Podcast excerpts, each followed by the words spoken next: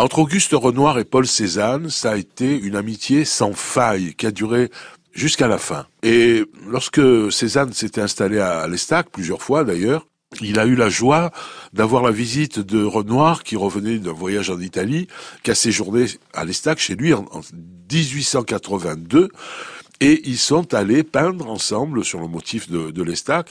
Alors à la demande de Renoir, plutôt dans l'arrière-pays pour peindre des rochers, alors que Cézanne avait tendance à aller du côté de la mer, bien sûr, pour, pour le, le paysage. Et euh, lorsqu'on feuillette un peu les œuvres de Cézanne sur l'Estac, dans certains albums, on voit euh, à côté ce que Renoir lui-même avait peint avec son ami.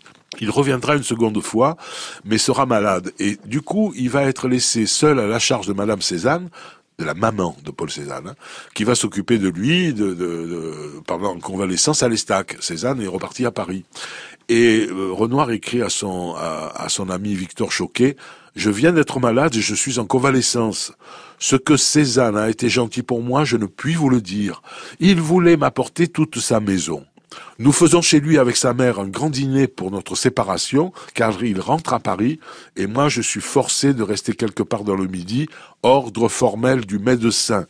Madame Cézanne m'a fait manger à déjeuner une brandade de morue, c'est, je crois, l'ambroisie des dieux retrouvés.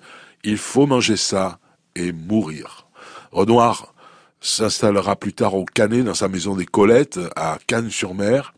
Et au funérailles de Cézanne, enfin après, puisque personne n'a pu arriver à temps, les seuls qui feront le, le voyage, eh bien, c'est ses deux plus grands amis, c'est Monet et Auguste Renoir.